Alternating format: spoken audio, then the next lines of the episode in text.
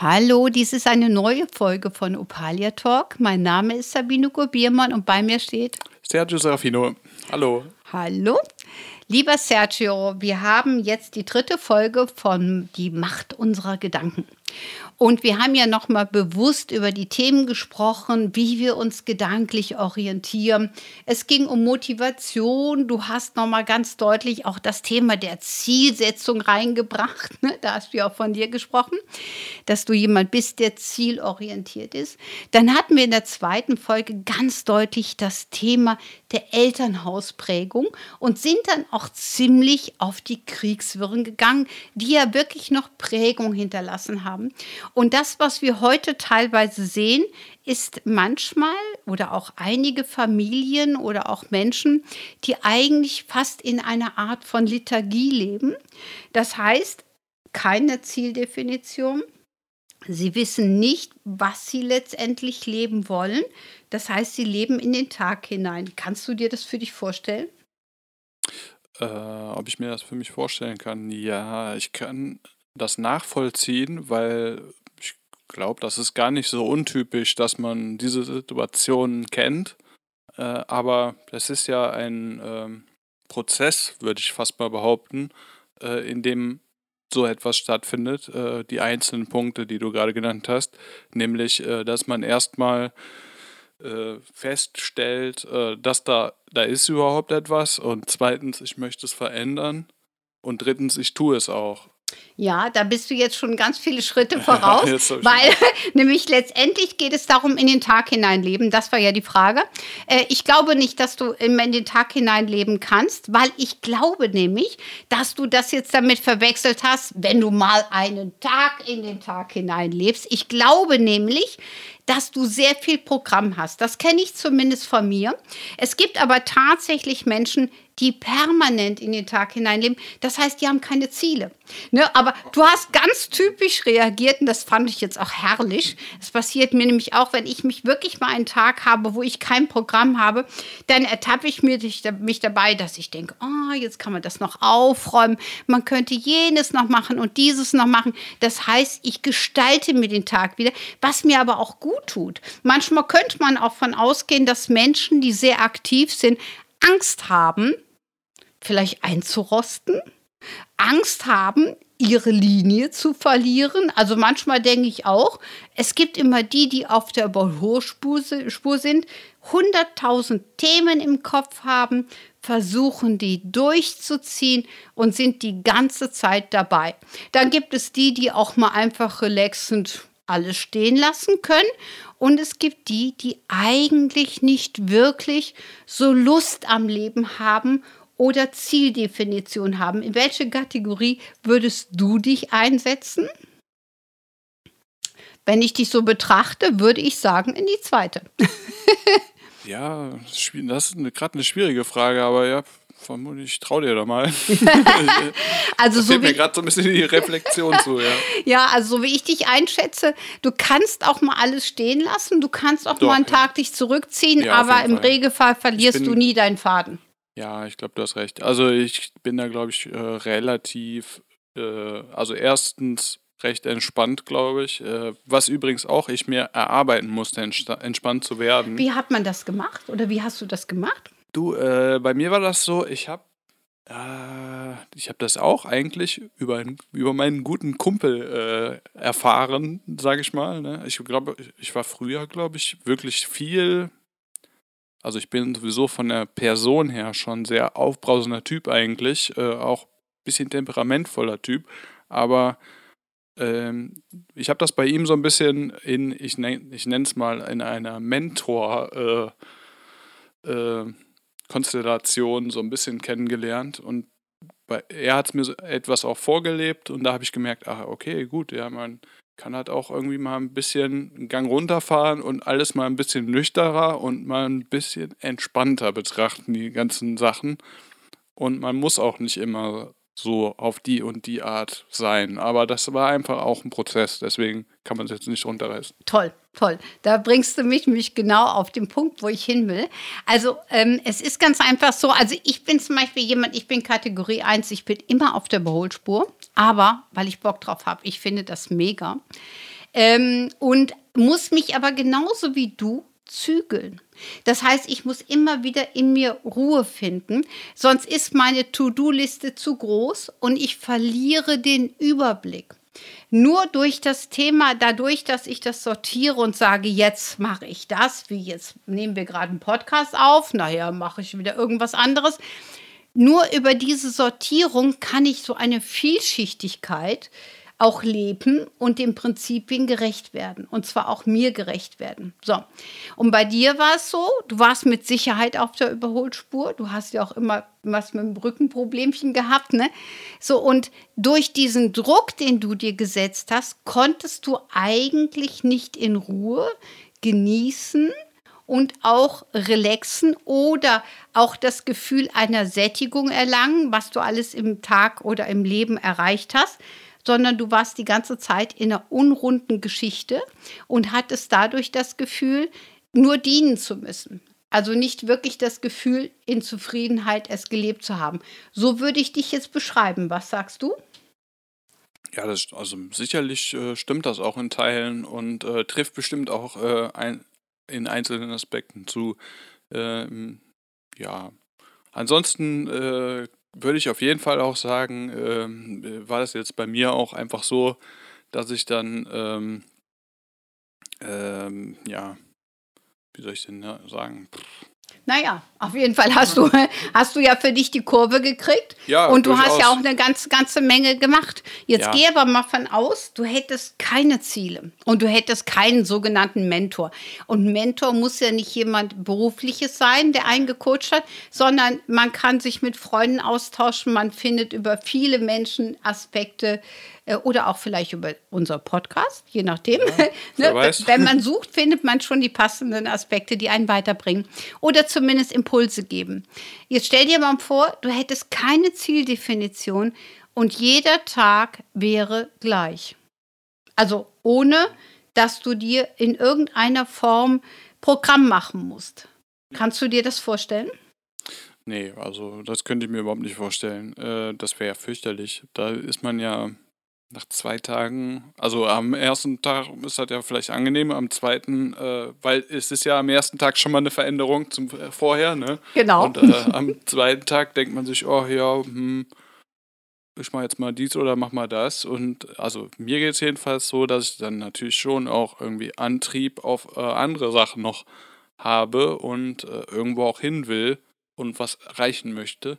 Und äh, irgendwann fällt einem dann auch wieder auf, so, äh, oder sollte einem vielleicht auch wieder auffallen, okay, äh, meine Zeit auf der Erde ist begrenzt und ich muss, da, muss das hier jetzt auch mal äh, in dieser gegebenen Zeit irgendwie mal anders äh, umsetzen oder so. Ne?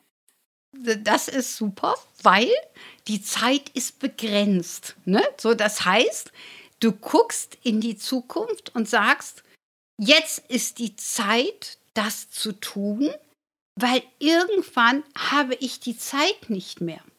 Und das ist ein Lebensplan. Und wenn du den Lebensplan nicht hast und du hast keine Teilziele, aber du weißt auch nicht, warum du überhaupt geboren bist, also oder was du alles bewegen kannst. Wenn du in dieser Stagnation lebst, dann vegetierst du eigentlich dahin. Ja, das ist zum Beispiel so, ich sag mal, wenn man sich vornimmt, im Alter zu reisen, Ne? So. Und du fängst damit nicht an. Irgendwann bist du 90, dann wird es auch wieder schwieriger. Ne? So. Man muss also immer schauen, welche Zeit haben wir denn? In welcher Zeitphase befinde ich mich? Und das ist zum Beispiel auch astrologisch total toll sichtbar, weil wir können in der Astrologie diesen Rhythmus sehen, dass wir alle drei bis sieben Jahre Veränderungen durchleben. Und wir kriegen gewisse Impulse und auch haben eine gewisse Kraft zur Verfügung gestellt, die wir nutzen können. Und so wie wir uns einsetzen, so wird auch unsere Lebensernte sein. Wenn ich also das Gefühl habe, äh, ich würde gern das und das tun, ich bewege mich aber nicht in die Richtung, dann kann es sein, dass ich bis ins hohe Alter immer das Gefühl habe, ach, hätte ich das doch getan, dann hätte ich mich vielleicht besser gefühlt, aber ich habe dann nicht mehr die Zeit, es zu tun. Hast du eine Ahnung, warum gewisse Menschen ihre Ziele nicht durchsetzen? Ja, da sind wir ja schon wieder ganz nah äh, bei der Motivation, ähm, dass die, äh, dass man wirklich, äh, ich sag mal, so viel Antrieb auch tatsächlich davon braucht, es braucht, äh, etwas zu tun, äh, damit, dass man irgendwie, ja, ich weiß auch nicht, ich sag mal, den Hebel umlegt, ne, und einfach mal beginnt, aber ähm, ich darf übernehmen. Du ja, hast nämlich in einem Podcast was ganz Tolles gesagt. Du hast nämlich hier erzählt, dass du in der Kindheit auch durch einen Lehrer, also in der Schule, eine Motivation erlebt hast. Und das ist dein Hebel. Ja, so, wenn du jetzt aber in der Kindheit, sei es durchs Elternhaus, durchs Lernen, Umstände, die Programmierung in dir manifestiert hast, dass egal was du tust, du kannst es eh nicht. Äh, du bist nicht in der Lage. Aus dir wird nie was werden. Ähm, und, und, und. Dann kann sich das in einem Menschen so manifestieren, dass der überhaupt gar keine Hebelwirkung spürt und damit er sich nicht immer wieder reinholen muss, dass er es nicht schaffen kann, tut er nichts. Ja, das okay. heißt, er bleibt in der Stagnation, weil er sich nicht mit dem Schmerz konfrontieren will. Mhm. Ne? Und wenn dann keiner kommt, der ihm vielleicht mal Ge Gedanken setzt, es doch zu probieren, dann lebt man sich wirklich in den Tag hinein. Man, man erfüllt vielleicht trotzdem sämtliche Muster, die wichtig sind, wie Wäsche waschen und, und, und oder man stagniert komplett. Und wir haben heute viele Menschen, die sich nicht trauen. Meine Devise ist ja eh immer, wenn ich etwas erreichen will, beschäftige ich mich damit. Ob ich das dann wirklich umsetze, ob ich wirklich ganz viel Energie in das Projekt investiere, kann ich immer dann noch entscheiden. Aber ich gehe zumindest schon mal die Wege. Ja, toll. Also ich finde mich da äh zu 100% drin wieder. Also allein, äh, dass wir jetzt hier schon irgendwie Podcast sprechen, ich bin jetzt auch nicht gerade so die Rampensau und äh, da finde ich das schon irgendwie. Also ich habe da, ich, äh, seit wir jetzt hier in der, ich, das ist unsere sechste Folge mhm. und äh, das Reden, das hilft mir einfach auch. Ne? Ich bin jetzt nicht die ganze Zeit am Mikro und äh, du erledigst hier einen sehr großen Teil der Arbeit ähm, des Sprechens und ja, ich muss schon sagen, äh, da äh, ich habe wirklich äh, meine meine Worte am Tag sind gezählt und äh, ich finde das schön, äh, dass wir jetzt hier sowas machen und da hat sich bei mir jetzt auch schon eine Veränderung eingestellt innerhalb von kürzester Zeit, wo ich irgendwie denke, äh, ach, ich fühle mich schon wieder wie so ein Jugendlicher. Da habe ich auch immer viel mehr geredet und äh, weiß auch nicht, fühle ich mich irgendwie drin wieder. Das ist, äh, das stellt sich dann, und nur weil ich es angegangen bin, ne? nur weil, nur weil Sabine auf mich zugekommen ist und hat gesagt, ach guck mal, hör mal, wir haben doch schon mal diesen Podcast gemacht, können wir da nicht noch weitere Folgen aufnehmen vom Mopalia Talk? Ähm, das haben wir doch damals auch schon mit der Eva Pilgram gemacht, äh, der anderen Buchautorin. Und das hat doch gut geklappt. Äh, können wir da nicht noch weitere Folgen machen? Genau, und dann haben wir es umgesetzt. Jetzt habe ich gerade mein Wasser getrunken, sorry. Na, aber wir haben es dann umgesetzt und wir schneiden auch nicht, das muss ich auch dazu sagen, ähm, weil wir finden es schöner, wenn es lebendig ist. Wir haben auch bewusst oder ich habe auch bewusst den Weg gewählt, dass wir auch in einen Dialog gehen. Es geht mir natürlich auch darum, ähm, viel zu erklären, so normale Situationen bei den 32 Jahren Berufserfahrung und äh, 40 Bücher ist das natürlich auch ein Potenzial, was ich zu vermitteln habe. Ich finde es aber viel interessanter, mit meinem äh, Gegenüber jetzt hier zu stehen und äh, dass wir auch einen Schlagabtausch haben. Und für mich vertrittst du auch so ein bisschen die Zuhörer. Die Hörerschaft, ja.